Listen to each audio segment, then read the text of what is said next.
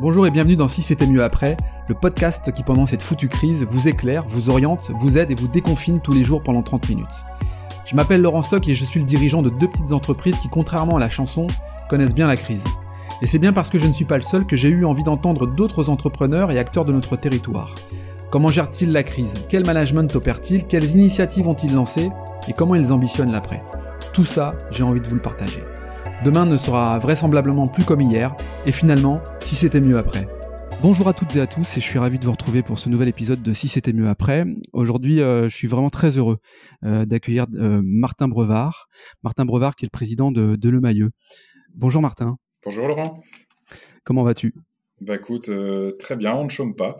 Ouais, j'ai cru, j'ai cru voir ça, j'ai cru, j'ai cru comprendre ça, mais tu vas nous expliquer et, et encore une fois, je, profite euh, de ce moment pour te remercier parce que je sais que tu es sursollicité et que ta démarche, elle est, euh, elle est, juste extraordinaire. Avant de rentrer dans le détail, ce qui serait pas mal, c'est que, euh, bah, c'est que tu te présentes et que tu nous présentes finalement l'histoire de, alors l'histoire de Le Maillot, peut-être pas, parce que c'est une grande histoire, une longue histoire, mais en tout cas, l'entreprise en tant que telle, qu'est-ce qu'elle fait dans son activité habituelle?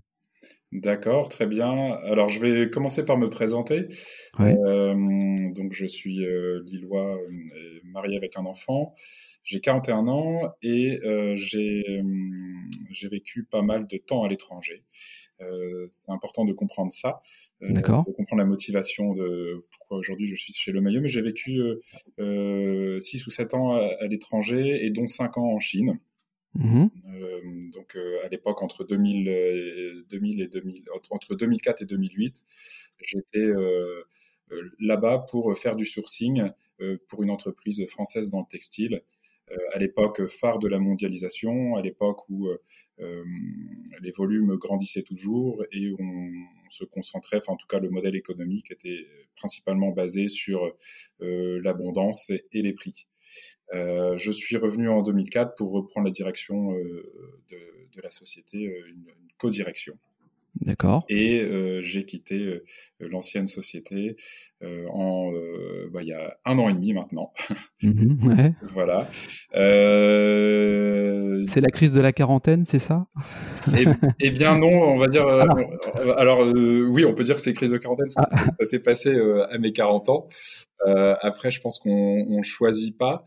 Euh, c'était à l'époque, c'était c'était subi, c'est-à-dire que j'étais, j'avais tout pour pour être bien. Je, je co-dirigeais une entreprise, euh, mais euh, j'avais pas les mêmes les mêmes objectifs en tout cas euh, avec avec mon associé on est rentré par le mérite mais on a mmh. on a oublié euh, dans le feu de l'action de de travailler un peu euh, nos, nos, ambitions et nos valeurs. Et quand on est arrivé à la tête de la société, on avait euh, deux visions un petit peu différentes. D'accord. Euh, et donc, euh, pour le bien de la société, soit euh, on se crêpait le chignon ouais. pour faire une, une, guerre, une guerre d'ego, hein, ouais. Ou soit avec humilité. Et c'est pas, on apprend tous les jours parce que c'est pas ouais. forcément le premier réflexe, c'est de se défendre. mais voilà, avec avec du recul, je me suis dit voilà, c'est on n'est pas peut-être pas en phase, euh, on va pas changer l'autre, et puis c'est pas une catastrophe. Euh, la vie, euh, voilà, on a 40 ans, on a toute la vie aussi pour se reconstruire, et donc euh, d'un commun accord, j'ai quitté la société. Okay. ne sachant pas ce que j'allais faire. Et, et, après, bah, quand on est seul, on active, on active le réseau. Et par le réseau, notamment le, le, Nord, il y a beaucoup d'entreprises textiles. Je, je suis vice-président de Club Tex, un, un cluster d'entreprises textiles. Okay. J'ai lancé un pavé dans la mare euh, lors d'un bureau pour dire que j'allais quitter la société. Okay. Et là, j'ai eu plusieurs propositions de, de, de, sociétés à reprendre ou de en co-direction. Je mmh. savais une chose, c'est que euh, voilà, je, je, suis entrepreneur dans l'âme et soit j'allais reprendre ou créer quelque chose, mais mais voilà, dans euh, n'importe quel secteur, mais que j'ai commencé euh, évidemment euh, par le plus simple, c'est le réseau textile. Et, ton entourage a compris ta, décision de, de, quitter, quitter cette entreprise pour te lancer dans l'aventure entrepreneuriale. Ça a été accepté assez facilement. Alors, euh, ce qu'il faut savoir, c'est que mon père avait co-créé euh, l'ancienne société et j'ai aussi un oncle dans, dans la société. Donc, euh, et ma femme travaillait dans la société aussi. ok. Donc, la question d'entourage, comme tu dis, elle était hyper prégnante. Eh pour moi, le principal, c'est de voilà, le business is business, mais la famille, en tout cas, c'est avant tout. avant tout. Voilà. Mmh, bien sûr. et ils ont tout à fait compris et on était 100% en phase. Et euh, évidemment, si euh, à partir du moment où j'ai quitté euh, l'entreprise, il fallait aussi régler les histoires de bah, d'actionnariat. Et, mais ça, mmh. ça s'est très très bien fait en paix d'ailleurs avec avec mon associé et, sa famille et puis avec ma famille. Donc bon, bah, ça, c'est vrai que c'était. T'as raison de poser cette question parce que c'est vraiment le, le plus important. Ouais, clairement, mmh. clairement. Il y a des priorités dans la vie. Je crois qu'en plus de ça, aujourd'hui, euh, elles sont, euh, elles sont mises en, mises en plein jour. Euh, c'est donc le début d'une, d'une nouvelle aventure, et c'est cette aventure qui t'amène chez Le Mailleux, c'est ça? Voilà, c'est ça. Alors de, fil en aiguille, j'étais sur plusieurs dossiers. je, je, passe les détails, mmh. mais également Le Mailleux. je connaissais les dirigeants euh, Edith euh, Le Maillot et Olivier Diers, hein, qui était la deuxième génération euh, de l'entreprise Maillot qui a été créée en 47. Euh, mais je voyais cette entreprise trop grande pour moi tout seul. En plus, c'était un, un, binôme qui, qui, dirigeait l'entreprise et qui mhm. avait également les bâtiments. Okay et c'est c'est là alors c'est c'est c'est assez extraordinaire parce que quelquefois dans la vie il y a des des coïncidences et des concordances et des rencontres qui font que mmh. avec du recul on se dit que c'était évident euh, mais euh, avec mon associé actuel le Igbar on était en, en frontal pour une autre entreprise textile euh, qui était à céder et lui il vient pas du textile mais voilà on s'est rencontrés en frontal et, et on s'était on s'était rencontré en, en, 2011 par une économie euh, une pardon une formation sur l'économie de la fonctionnalité et de la coopération une formation euh, régionale. D'accord. Euh, et là on a vu qu'on partageait nos valeurs mais mmh. on était chacun dans nos métiers et, ça, et ça fait ça, ça fait tilt. C'est-à-dire que quand on s'est rencontré sur cette société on, on, a confronté nos valeurs. On avait exactement les mêmes la même vision euh, tout en voyant qu'on était parfaitement complémentaires. Et, euh, et, on s'est dit euh, d'un commun accord, s'il y en a l'un de nous qui est allé trouver une société un petit peu plus grande où il y a de la place pour être à deux, et ben pourquoi pas se faire signe. Et euh, voilà, c'est comme ça que la société, la, ça a commencé en fait. Donc tu, tu, ne connaissais pas ton, ton associé d'aujourd'hui. Euh, finalement, c'est peut-être plus simple quand il n'y a pas de, de liens peut-être familiaux parce que on peut peut-être se dire des choses plus facilement, plus directement. Oui, euh, on n'a on a, on a pas peur de la relation SN dans le sens où euh, je, je, pense, en tout cas, on se voit pas tous les, enfin si on se voit tous les jours, mais on a nos groupes d'amis différents. Euh, ça. Même si on s'apprécie aussi, on, on, se fait des, des dîners euh, de, de, temps en temps, parce que c'est quand même important de, de se voir aussi euh, d'une manière autre que le boulot. Bien sûr. Mais euh, c'est vrai que c'est une relation, je pense, plus saine. Ok. Alors du coup, le maillot, euh, c'est vrai qu'on a, on a eu. Euh, alors tu vas me dire, je vais faire un raccourci, c'est peut-être pas le bon, mais allez, je me lance. Euh, le maillot est un partenaire hein, du, slip français.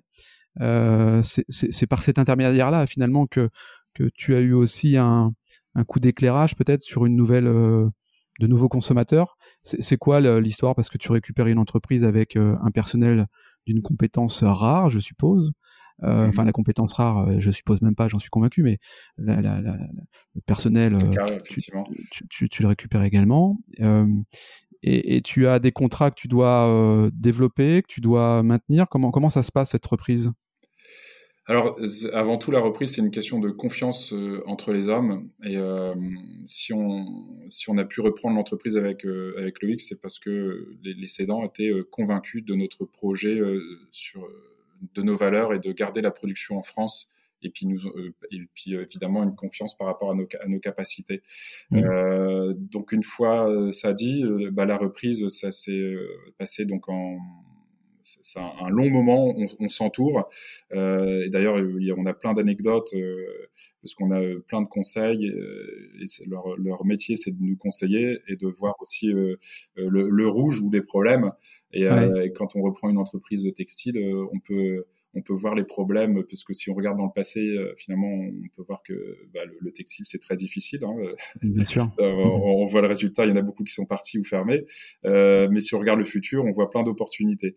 En tout cas, c'est ma, ma, conviction et c'est pour ça, effectivement, qu'on a repris la, la, société. Donc, il y a des moments où les conseils nous doutaient, où nous disaient, bah, il faut arrêter.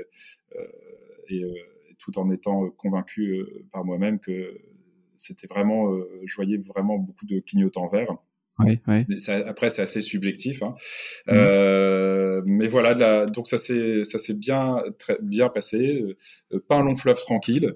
Euh, il y a des moments de stress, notamment où à un moment le, les cédants ne souhaitaient plus faire un crédit vendeur sur le bâtiment et nous, comme déjà on avait emprunté énormément, on s'est dit bah c'est plus possible, on va devoir. Aïe, ouais. Mais voilà tout, tout s'est bien passé. Bon, c'est le principal. C'est le principal. Et puis après, euh, alors il y avait un sujet, tu parlais du, du CIP français. Effectivement, le oui. français, c'est notre plus gros client encore aujourd'hui. D'accord. C'est un, mmh. un, bon 30%.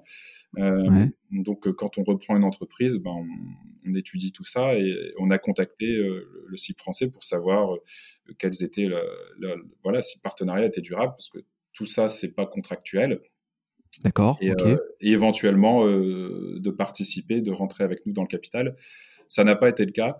En mais on a été euh, vraiment très rassurés sur le parce que c'est sur un, le sérieux. Sur, sur ouais. sérieux, en, en, fait, on, on, est son plus gros fournisseur et lui c'est notre plus gros client. Donc on est euh, voilà, c'est un partenariat gagnant-gagnant et on ouais. a le, le, même combat. Euh, outre de, de, faire marcher nos sociétés respectives, c'est de, de, défendre le local et le durable. Bien sûr. Alors, euh, ouais, après, je rebondis par rapport à ta, ta, deuxième question par rapport au personnel et, et le, le savoir-faire. Euh, le, le, personnel à l'époque, donc on, on, nous a consulté pour un, un avis consultatif. Il y a eu mmh. deux, deux, questions. Est-ce que Martin Lehuc, vous souhaitez garder euh, la fabrication à Saint-André? Est-ce que ouais. vous souhaitez garder le nom Le Mailleux? Euh, c'est des questions totalement légitimes et on les a rassurés et puis on pas en faire une affaire personnelle sur le nom de la société. Euh, et c'est vrai qu'on a un savoir-faire qui est rare. On est la, la dernière bonnetterie, euh, l'une des dernières et la dernière dans les dans les Hauts-de-France euh, avec une fabrication tout intégrée. Mmh. Et pour nous, c'était très important euh, dès lors qu'on a repris l'entreprise, c'est de, de, souligner ça. Euh, donc, on a, on a candidaté euh, pour être entreprise du patrimoine vivant. D'accord. C'est un label d'État qui signifie qu'on a un savoir-faire rare et remarquable. Euh, et nous, c'est important euh, pour euh, bah, pour mettre en valeur en fait le, le savoir-faire des, des, salariés. On aura peut-être l'occasion d'échanger, mais la, voilà, une, un métier de couturière, c'est un métier qui n'existe plus aujourd'hui parce que oui. il y avait plus de, de demandes jusqu'à aujourd'hui. Et ça devient un peu tendance ces temps-ci, effectivement.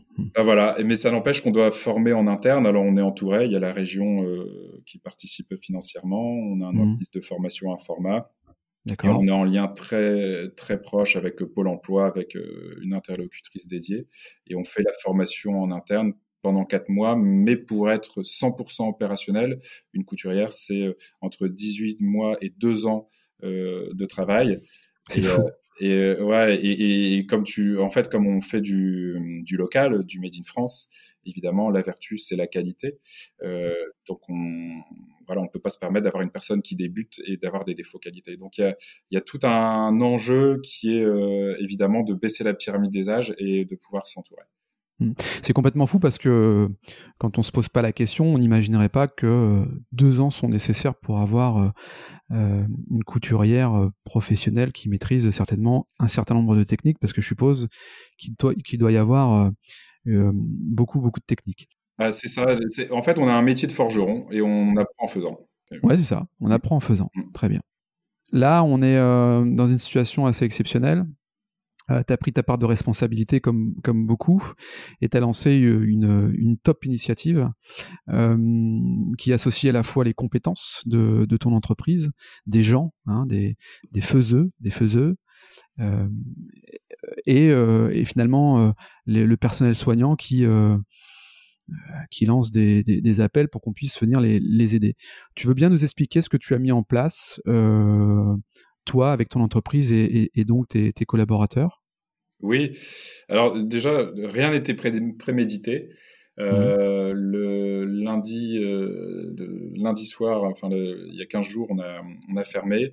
Euh, on a pris la décision dans la journée, même le week-end, je me posais des questions et on a mmh. fait une réunion avec le, avec le CODIR et, et, puis ça, ça discutait. Enfin, il y avait des angoisses et, donc on a, on a décidé de, de fermer. Et, pour euh, certaines personnes qui sont parties avec les larmes aux yeux, et puis en, se disant, c'est vrai que c'est une situation exceptionnelle, de, mmh. euh, improbable qu'on n'a jamais vécu, c'est de, on ne sait mmh. pas quand est-ce qu'on va se revoir. Euh, et en, en parallèle, donc j'ai été mis en relation avec le CHU de Lille. Oui. et nous, ce qui est très important en fait de, de comprendre, c'est que le maillot, notre mission, c'est de fabriquer des, des vêtements qui, qui, qui, soient, bons pour l'homme et bons pour l'environnement on a une mmh. mission d'impact en fait. Euh, et, euh, et, avec le CHU, on a, on a énormément échangé. Donc le, le CHU avait euh, évidemment une demande criante de masques. Ça faisait des semaines qu'on en, parle, tous les médias en parlent. Il y a une mmh. tension extraordinaire sur les masques. Euh, et ils avaient développé en interne un modèle euh, parce qu'ils sont équipés euh, de machines pour tester, mm. mais un, un, un modèle euh, conforme. alors conforme, mais avec ce qui, tous les textiles qu'ils pouvaient trouver. Donc, d'accord. une superposition de couches de blouse, de draps et de et de non ouais, mais ils avaient mis au point un modèle ultra performant. d'accord. Et c'est c'est là où on, est, on était en contact et, et j'aurais dit bah écoutez nous le maillot, enfin voilà si on peut faire un, un masque qui va vous protéger, qui va vous permettre aux personnels soignants d'être en première ligne et tout en étant durable, fabriqué en France dans des conditions solidaires, on y va. Mmh. on y va. Mmh. Euh, mais c'était le début d'un énorme marathon parce qu'il fallait euh, construire avec les bons tissus.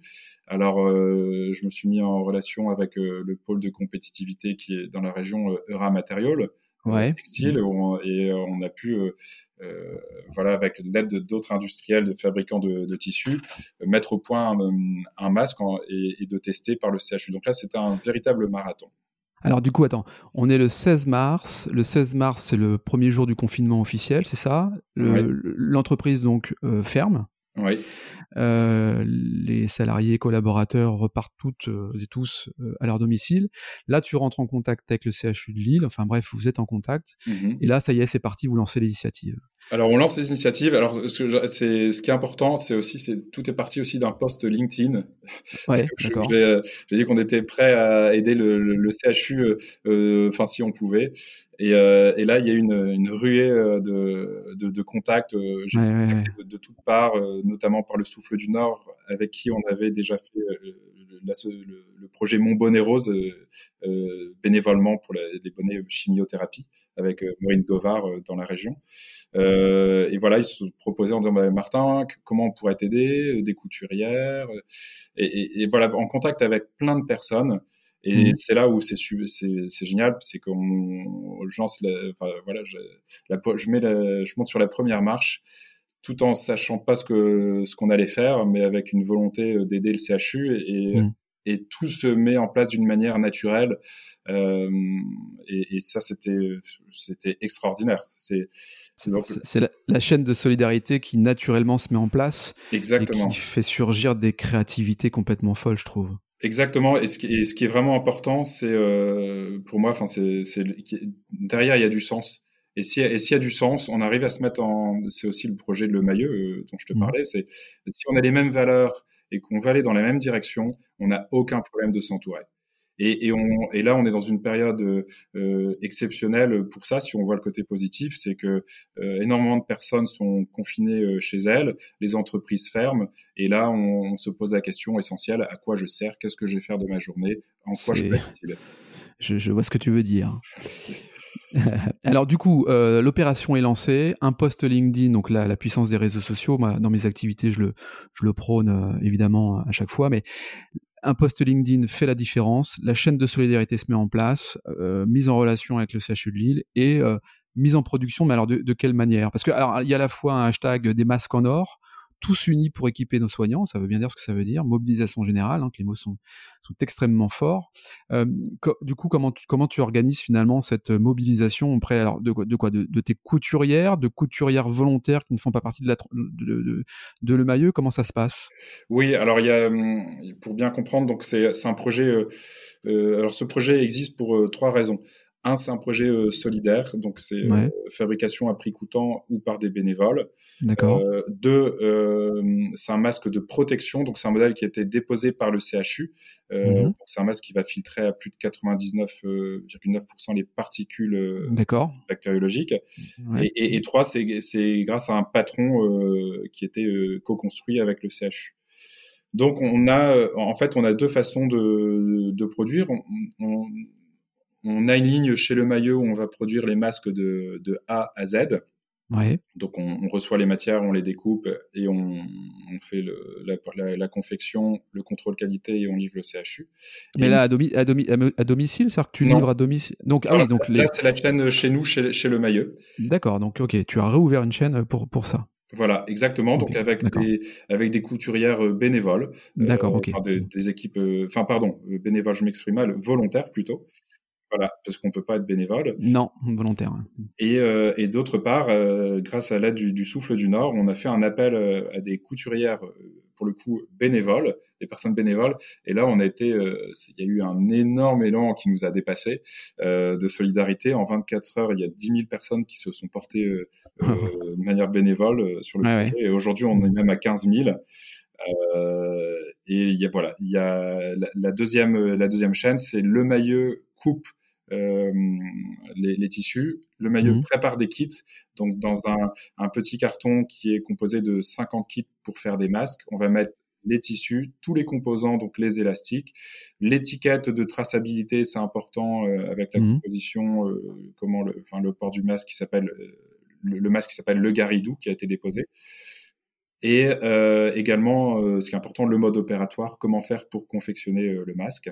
Mmh Donc ça, euh, après, c'est envoyé via la société euh, LMC euh, qui fait partie du projet, qui, qui mmh. gère la logistique, qui va distribuer ces kits avec des, des, bénévoles, toute une chaîne logistique chez les couturières qui se sont mobilisées, ou même depuis des industriels qui nous ont rejoints, comme je pense notamment à, à Decathlon, à Damar, à Jacquard et d'autres. Qui ont réouvert leur entreprise pour participer à l'opération. D'accord. Donc il y a une, vraie prise de conscience également des, entreprises quant euh, à cette chaîne de solidarité et, à l'appel à des volontaires pour pouvoir euh, t'accompagner. Euh, et après, alors, pour finir la chaîne, c'est qu'une fois que les kits sont confectionnés, mmh. ces kits reviennent chez le maillot, il y a un contrôle qualité et il y a des navettes tous les jours qui partent au CHU de Lille pour livrer en priorité le CHU de Lille et puis après les CHU de la métropole, Roubaix, Tourcoing. Euh, et pour te donner un ordre d'idée, aujourd'hui, on coupe 9600 euh, kits 9600 masques par jour, euh, ah confectionnés ah soit chez le maillot en petite partie, moins de 1000 pièces, et la majorité par des bénévoles ou des entreprises mmh. industrielles partenaires. Ils doivent être plutôt, plutôt fiers de la démarche, les anciens propriétaires de, de Le Maillot.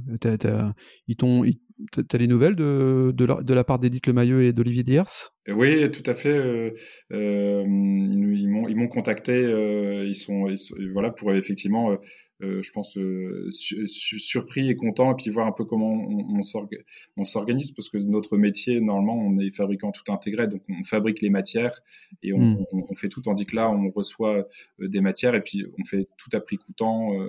Euh, donc c'est tout. Et puis il y a des matières où on n'a pas l'habitude de travailler, donc tout est différent. Et puis on est aussi un hub logistique. Euh, donc ils étaient curieux de voir un peu comment ça se passait et puis euh, nous féliciter évidemment. Mmh. et puis après nous mettre en relation également par d'autres établissements de soins des, cliniques de, la région. Tu as inventé une activité un peu do it yourself finalement, parce que tu envoies des, kits à des, couturières du, du, dimanche ou des couturiers d'ailleurs. Euh, assez, finalement, c'est assez rigolo de voir que euh, bah, il y a des couturiers, des couturières qui, euh, qui prennent ça avec, avec, avec sérieux, qui te renvoient ça. oui, et, et, et, tout, tout ça dans la période de confinement. Donc en fait, ce qui est génial dans ce projet, euh, c'est que ces personnes-là respectent le confinement, donc euh, donc elles et, et, en même temps elles peuvent travailler, se rendre utiles, donc il y a un vrai sens derrière. Ouais, c'est clair. Tu, tu, as des retours de, du personnel soignant qui te, qui, te, qui te font un petit clin d'œil, qui te remercient? Comment euh, Tu as, des petits mots d'encouragement comme ça qui te, qui te confirment que tu es dans le vrai? Oui, d'ailleurs, alors en, 24 heures, on a, on a créé le site internet des masques en or.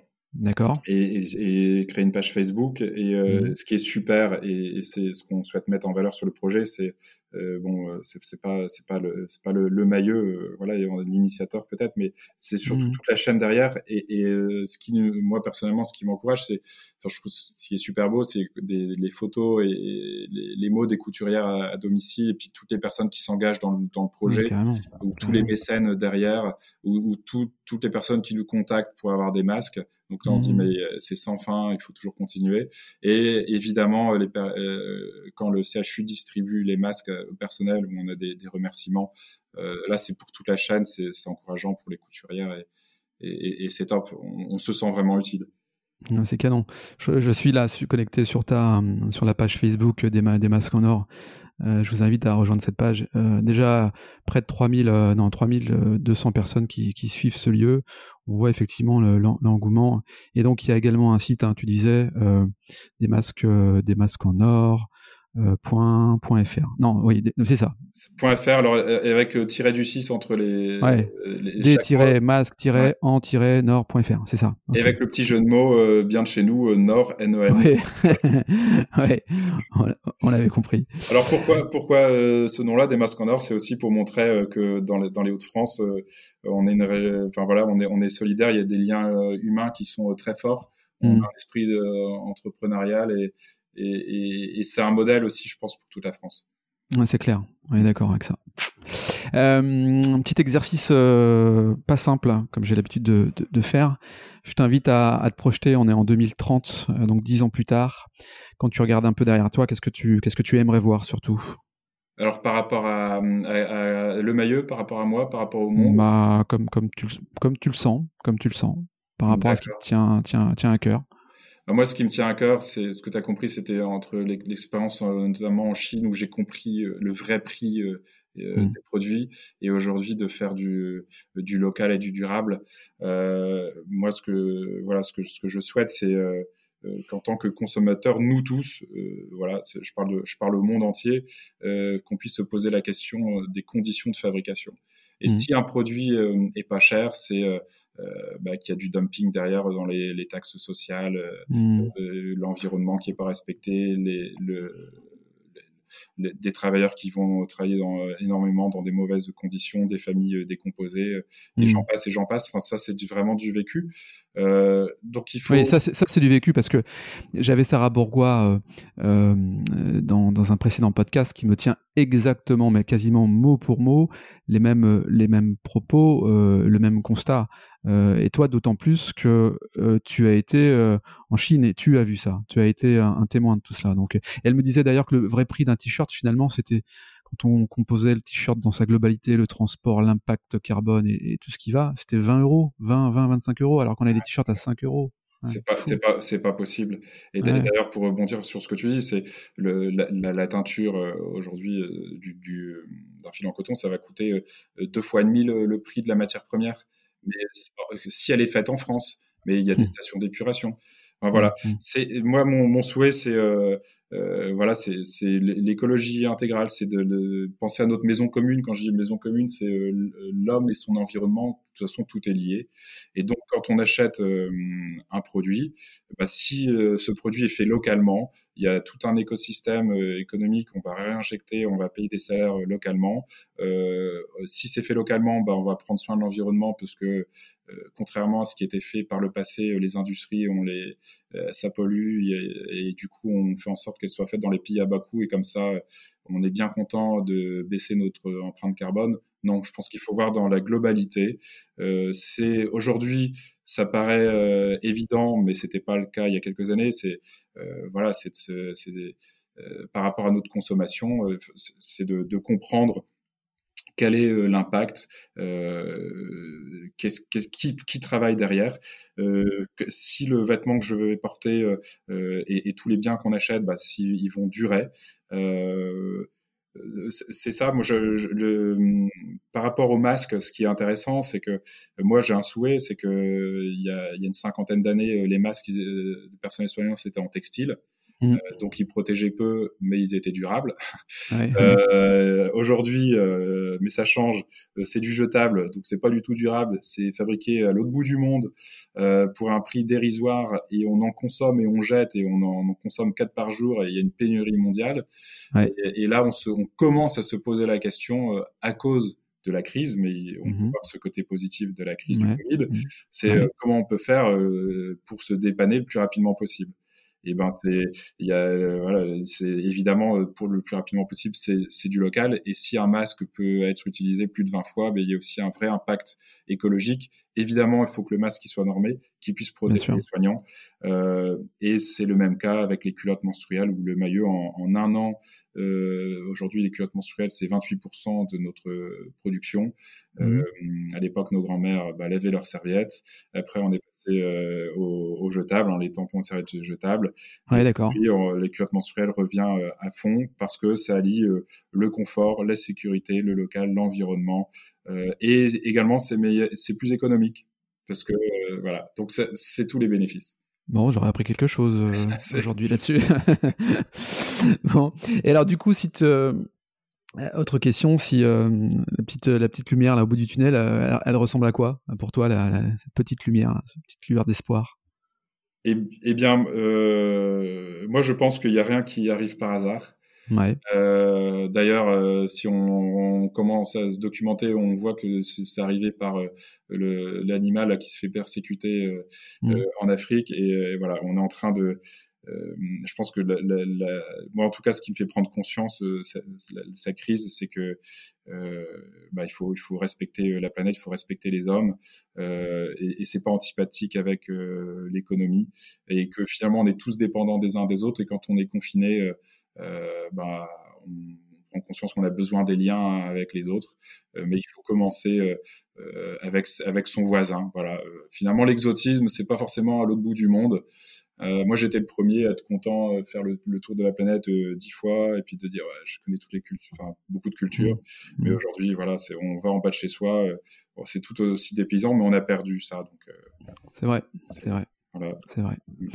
Merci pour, pour ces quelques mots, Martin. On arrive au, bout de ce, ce, cet épisode. et traditionnellement, je, je, laisse la fin, je laisse le mot de la fin à mes, à mes invités. Donc, je, je t'en prie, euh, quel message tu souhaites nous, délivrer? C'est quoi ton mot de la fin? Eh bien, je dirais, ne, doutez pas. Euh, construisez la première pierre euh, qui, vous, qui vous anime par rapport à vos valeurs et n'hésitez pas à en parler pour bien vous entourer et, vous allez déplacer des montagnes. Bien, bah, merci beaucoup Martin. Merci d'être intervenu sur Si c'était mieux après.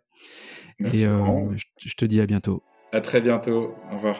Merci. Euh, quant à nous, on se retrouve euh, donc euh, dès demain pour un nouvel épisode de Si c'était mieux après. D'ici là, prenez soin de vous et une nouvelle fois, je vous embrasse. À bientôt.